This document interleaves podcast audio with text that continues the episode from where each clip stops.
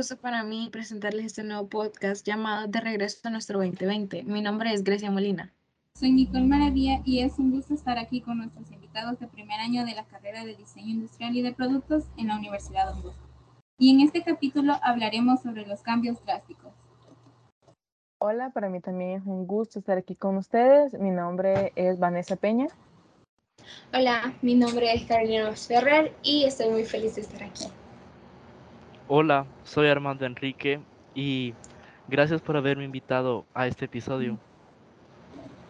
Gracias a ustedes por compartir todo su tiempo y toda su experiencia con nosotros. Es un gusto. Eh, El gusto es mío. Sí, sabemos que todo esto de el año 2020 fue totalmente un caos drástico para todos nosotros, porque fue eso de cuarentena y comenzamos a estar en virtual. Muchas personas eh, no estaban listos para esto. Así que eso, de eso hablaremos ahora. Ok, me parece bien. Y como, eh, no sé, sé, ah, sé que para todos fue algo muy difícil, pero cuando dijeron que estábamos en pandemia y que iba a haber cuarentena, ¿cómo se sintieron como estudiantes? Pues yo en lo personal sí sentí que fue como así que me movieron todo lo que yo hacía en mi día a día, me distorsionaron todo. Sí fue un poco de miedo porque ya en la televisión, en las noticias, en internet se veían como un montón de especulaciones de qué es lo que estaba pasando y todo eso. Entonces fue como un colapso de muchas cosas que nos hizo tener mucho miedo. Entonces sí fue como, ¿qué vamos a hacer? Y recuerdo que nos dieron como, en el colegio, nos dieron como una semana como de descanso para ver qué es lo que se hacía, cómo salía el gobierno a decir qué, qué ondas y así. Entonces, recuerdo que en toda esa semana sí pasé con, como con el santo en la boca, como en el pendiente. Entonces, sí, fue de ya después regresar a una virtualidad en la cual nunca habíamos utilizado el programa Microsoft Teams, en mi caso, nunca lo había utilizado, no sabía ni siquiera que existía. Entonces, sí fue como, espérense, ¿qué vamos a hacer? ¿Cómo van a hacer las actividades? ¿Cómo nos van a evaluar y todo eso? Entonces, en mi caso sí fue un poco duro estar todo el día con mis amigos y solo verlos en una pantalla. La verdad es que al principio cuando nos dijeron que se iban a suspender las clases y todo eso, yo no me lo creía, o sea, era como una broma y así, y creo que me tomó un par de días como asimilarlo y decir, no, o sea, esto de verdad es algo serio, ¿no? Entonces fue cuando también me suspendieron las clases un tiempo para poder hacer un plan para ello. Y sí, o sea, era muy difícil porque había que conseguir mascarillas y había demasiado pánico en las personas. Eh, sí, fue algo muy difícil, la verdad, que me costó bastante eh, acostumbrarme. Creo que al día de hoy ni siquiera estoy completamente eh, acostumbrada a ello. En mi caso tengo este recuerdo bastante presente de ir en el carro con mi mamá y ir oyendo la cadena donde decía que iba a haber cuarentena y que las clases quedaban suspendidas por 21 días y todo fue como que, ah, unas pequeñas vacaciones. Pero ya después analizándolo y con tanta desinformación que se creó, fue como que, ah, estamos en el apocalipsis. Y, y tratar de mantener esta realidad y, y estar tranquilo, aprender de que ya hemos ido superando esto poco a poco, nos ha costado, pero hemos logrado salir adelante. Me parece bastante interesante escuchar todas sus respuestas, ya que de mi punto personal, realmente yo siento que viví como cada una de todos los que sabes mencionar, ¿verdad? Eh, para mí también fue como que qué está pasando y que todo el mundo venía y que papel higiénico y así, ¿verdad? Entonces realmente fue todo un caos ese año. Eh, no sé, fue, fue un año entre de nuevas experiencias y, nuevos, no sé, métodos de acoplarse, ¿verdad? Y bueno, en todo esto, ¿ustedes qué consideran que es lo bueno que aprendieron en la cuarentena y cómo lo pueden aplicar hoy en su vida? Wow, qué difícil pregunta, la verdad. eh, pues para ser sincera, yo todos los días de cuarentena lo sentí igual. Sentía que era como un día eterno, así. Todos esos meses sentí que fue un día eterno, en el cual no tengo así muchos recuerdos. Pero lo que quizás sí aprendí fue como a conocer a mí misma, a conocer a mi familia, porque eh, mi vida era levantarme súper temprano, alistarme, ir al colegio, de de pasar ahí todo el día con el colegio y regresar a la casa y literal solo a comer, a hacer tareas y así. Y ya solo ir a dormir y, mi familia ya venía del trabajo y todo eso, entonces siento yo que no los conocía en ese tiempo en el que pasamos en cuarentena, creo que sí, ya los pude conocer un poco más, eh, vi un poco más cómo era su carácter y todo eso, cosas que les gustaba. Y siento que nos unimos un poco más al principio, ya después sí fue un poco estresante. Y en el caso de mi papá sí fue como un poco de distancia porque él seguía saliendo a trabajar. O sea, él no tuvo descanso en toda la pandemia.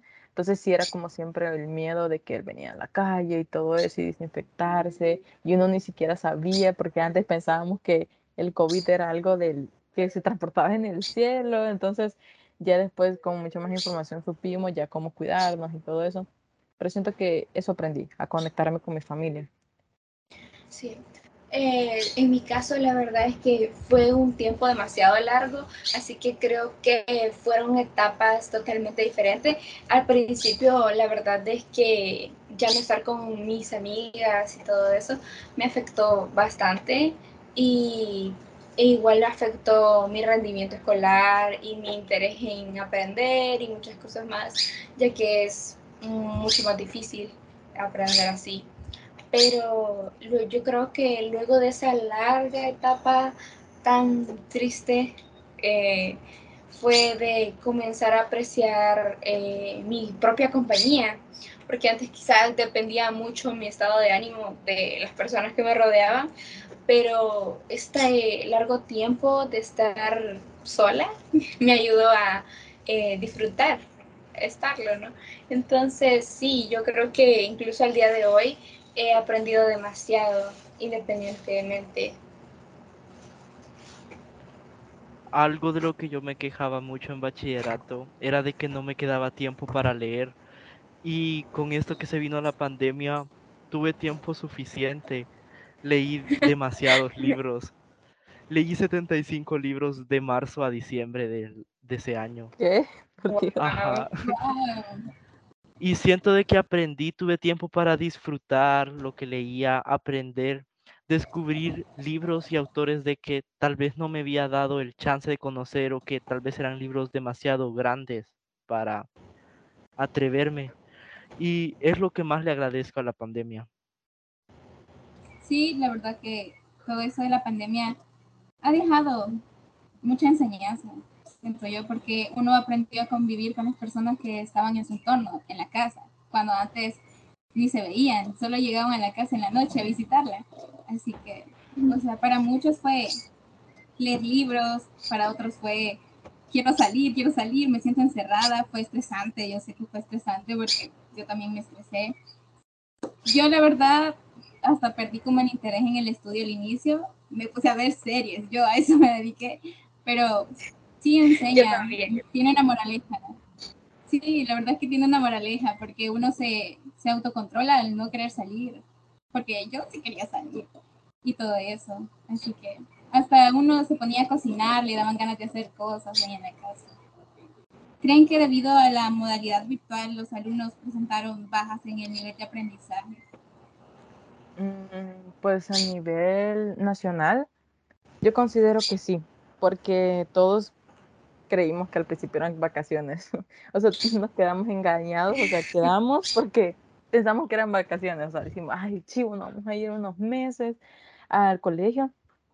Pero qué, o sea, fue como que nos dieron en, en la cachetada y nos dijeron, no, espérense, o sea, van a tener clases virtuales. Entonces siento yo que eso desanimó a muchos estudiantes a decir, ay no, o sea, ¿para qué va? O sea, ¿para qué voy a seguir en eso, en clases virtuales y ya después vamos a regresar y todo?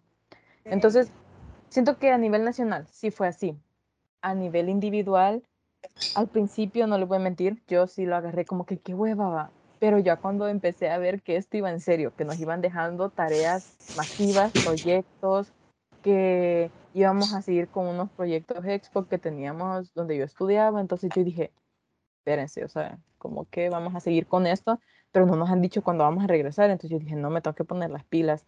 Entonces fue que seguí manteniendo mis notas, incluso las subí, y pues gracias a Dios entonces pude salir de bachillerato con, con excelentes notas, o sea, graduarme con honores, entonces siento yo que sí tuvo su pro y su contra estar en todo esto de clases virtuales, porque hay unos que decían, me acuerdo, ay, qué chivo porque no hacen exámenes presenciales, ay, qué chivo porque todo lo buscan en internet, que no sé qué, que la, la, las clases son más divertidas o son un poco más fáciles, sí, pero tenía su dificultad porque tenías, ellos los maestros pensaban de que en la casa vos solo pasabas eh, clases y con tus cosas viendo series y cosas así, cosas que no.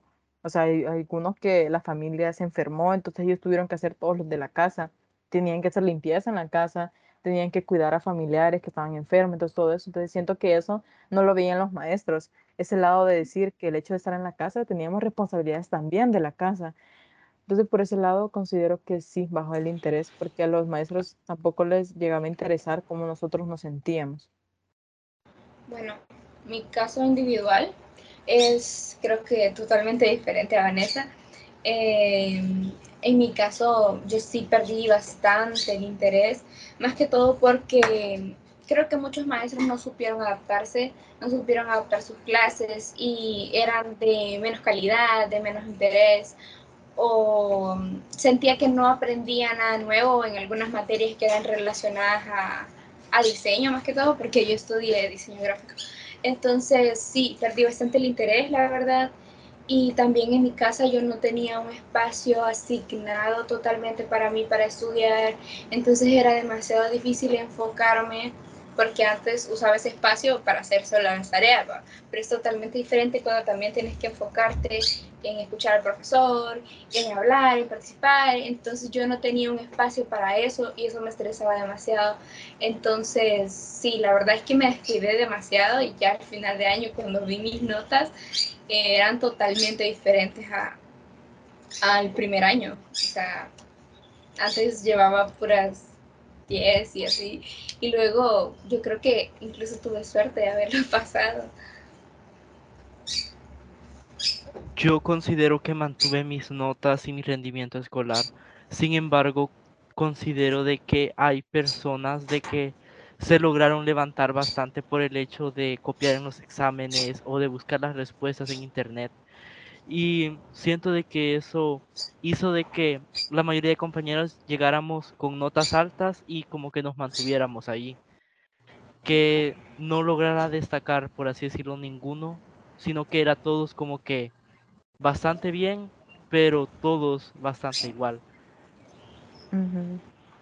Sí, hubo muchas personas que hacían como hasta exámenes en llamadas y todo eso hasta grupos en WhatsApp y todo eso. La es cierto que yo en especial en ese tiempo recuerdo que estaba en casa de mi prima y para mí, o sea, siempre fue el trauma que las generaciones pasadas decían, ay, la paz y acá, ¿verdad? Entonces yo decía, pucha, ¿cómo voy a hacer si en segundo año aprendí cero en mates principalmente? Entonces yo no sabía nada. Y, y venir y decir, pucha, que tengo que hacer este examen y aparte que yo para estudiar no es como que diga, la que aplicada, ¿verdad? Al menos hablando en el área académica. Este, entonces, bueno, estaba justamente haciendo ese examen y chico, salí bien. Y luego me, me doy cuenta que mi prima eh, lo hizo después, no sé. Y resulta que ella acababa de llamada con sus amigos y ella salió, obviamente salió mejor que yo. Y recuerdo haberme quedado así como que, chica, o sea, se jactan de salir bien pero a, a, base de ¿A qué costo? Sí, sí, la verdad, yo sí me, me enojó saber eso en parte. Yo ya los últimos pues, días me enfocaba más en aprender yo y aplicarlo a mi vida que más que todo en sacar una nota. Porque ya las notas era como que ya no importaban o ya no reflejaban tal cual el Ya que rendimiento o lo que Al sabían. final no pasaban. Sí, Eso es era bien cierto, es injusto. cierto. Sí, porque imagínense donde yo estudié antes. Me acuerdo que nos al final hacen una reunión de padres donde dan las notas finales. Y me acuerdo yo de que ese año les dieron diplomas am, en PDF, ¿verdad? Eh, eh, hacía los destacados, a los alumnos destacados que habían mantenido sus notas antes de todo eso, de la pandemia y así va. Y yo dije, o sea, yo dije, ah, bueno, salí, va, qué bueno, felicidades por mí porque salí. Pero yo decía, ¿qué? ¿Cómo que? O sea, yo sabía quiénes hacían copia, sí, copia masiva, yo sabía quiénes hacían copia masiva. Entonces yo decía, ¿cómo que esas personas que sabiendo que en el colegio antes presencial iban malísimas, hoy se sabe que van malísimas y se sabe que le pagan a gente para hacer sus tareas, como que tienen ese reconocimiento? Sí fue un poco feo porque no, no se pudo cómo identificar quiénes son buenos estudiantes, porque además el ministerio dijo, ah, no pueden aplazar a nadie. Y fue como, ah, bueno, ni modo. Es cierto, es cierto. Bueno, y tocando ese punto, es, a mí me parece muy interesante porque eh, yo recuerdo haber estado en esa reunión y, bueno, yo jamás esperé un diploma, de, porque a mí, por el contrario, al empezar la pandemia, eh, siento que mi rendimiento disminuyó, ya que mi atención ya no era la misma, igual como decía Gilma, el interés ya no lo tenía, ¿verdad? Ujú. Entonces, eh, yo sentía que tener un diploma era como que, o sea, si te lo ganaste, qué bien para vos, pero para el que no se lo ganó era como un desaliento más. Es como decir, ay, ni porque estás en la, en la fase más fácil lo logras, ¿verdad? Entonces, Mm, sí. ¿ustedes cómo, cómo consideran, o sea, cómo lo ven, como un pro o un contra el hecho de dar este, ese tipo de reconocimientos en esta época? Yo siento de que ya quedaron obsoletos, ya es más que todo algo genérico, algo que se le entrega a cualquiera y ya no a cualquiera que pasa con notas, por decirlo así, mayor que 9, mayor que 8.5, ya no son como antes que se daban solo tres lugares y a esas tres personas se les endiosaba. Ahora también es como que todos estamos como iguales y, y ya también ha ayudado a que nos relacionemos más y nos ayudemos más en tareas, a complementarnos más con personas que pueden más de alguna materia que a nosotros nos cueste o viceversa. Yo siento de que eso perjudicó el cambio que nosotros estamos viviendo de bachillerato a universidad, porque eh, más que todo eso se ve en bachillerato, porque esos diplomas que nosotros obtuvimos o no obtuvimos fue porque eh, querían generar una motivación en los alumnos. Entonces, para que ellos vieran que son capaces y que lo pueden hacer y así. Entonces, siento que eso generó ya algo muy malo en la universidad, porque nos acoplamos a decir, ah, no, yo entrego mi mínimo y con ese mínimo que entrego, yo sé que me van a dar un reconocimiento, cosa que realmente la vida real no es así. Entonces, siento que nos eh, chinchinearon mucho en darnos reconocimientos por algo mínimo y ya ver la realidad de cómo es la universidad que hay algunos que dicen, nah, sí, sí la paso, pero la pasan raspada y eso no es realmente pasar. Eso siento que eso genera ya personas ya en el futuro, personas muy codependientes de otras, personas parásitos, que en de realidad, mediocres pues en su área. Sí, exacto, que después van a trabajos donde generan muy poco y atrasan a las empresas. Entonces, son una cadena, una secuencia de muchas cosas, siento yo, que van a perjudicar ya al punto final de nuestra vida como persona. Bueno, en mi experiencia, en el lugar que, el que yo estudiaba, no dieron reconocimientos, pero sí a partir de la pandemia creo que hubieron demasiados cambios en el aprendizaje y demasiadas confusiones, no había un contacto directo con los maestros ni con tus otros compañeros, entonces era todo muy difícil. Recuerdo que sí hicieron como una feria final donde era bastante importante el resultado con tu calificación, ¿no? Final. Y yo puse lo que no había puesto todo el año, lo puse en ese proyecto porque iba a ser para todas las materias y recuerdo que al final me fue muy bien el proyecto, pero no pasaron bien las notas, como que hubo demasiadas eh, incongruencias, eh, unos maestros sí pasaron esas notas, otros no las contaron, entonces hubo un montón de desastre en cuestión de, de, de las notas y del aprendizaje, entonces la verdad siento yo que sí trajo demasiadas cosas malas en ese aspecto para mí. Sí, la verdad es que sí. Y tomándonos en cuenta como país, la mayoría de personas, bueno, muchas personas que vivían en zonas donde no caía la señal, no tenían internet, no tenían acceso, no tenían teléfonos o computadoras. Entonces eso vino a cambiar la vida de esas personas, porque tenían que ir a sacar las guías a la escuela, si la escuela estaba lejos y todo eso. Entonces, sí fueron También incrementó el número de personas que abandonó la escuela. Exacto, sí, ¿por qué? Porque no tenían internet y las clases eran todos los días, literalmente. Bueno, en mi caso, en mi caso, en bachillerato. Entonces, sabemos que fue ventaja para muchos, las que los agarraron fue ventaja, pero también fue desventaja para otros. Así que lo bueno es que aprendimos, todos aprendimos de, sobre esta pandemia y sobre el estudio. Bueno, compañeros, este, como decía Nicole, eh, la pandemia tuvo sus buenas y malas y yo creo que concluimos que nuestra generación de bachillerato e inicio de la universidad pues estuvo bastante ineficiente y claro, ahí cada uno en, en sus pros y contras pudo ver cómo salía adelante o cómo otros se trazaban. Este, entonces es bastante interesante cómo ver cuando casi todos vivimos la misma situación, cada uno actúa de diferente manera. Eh, pero bueno, ha sido súper interesante escuchar cada una de sus experiencias y lastimosamente el tiempo se nos acaba y nuestro podcast llega hasta aquí. Mucho gusto, Grecia. Y bueno, que pues, a gracias por habernos invitado y no, por nada, por escucharnos y espero que nuestras experiencias les sirvan a estas nuevas generaciones que viven en pandemia, van al colegio todavía en pandemia. Y nada, pues esperamos que sí les haya servido un poco para saber qué no hacer y qué sí hacer para poder ser personas de bien en el futuro. Así es. Este, bueno, muchas gracias y hasta pronto.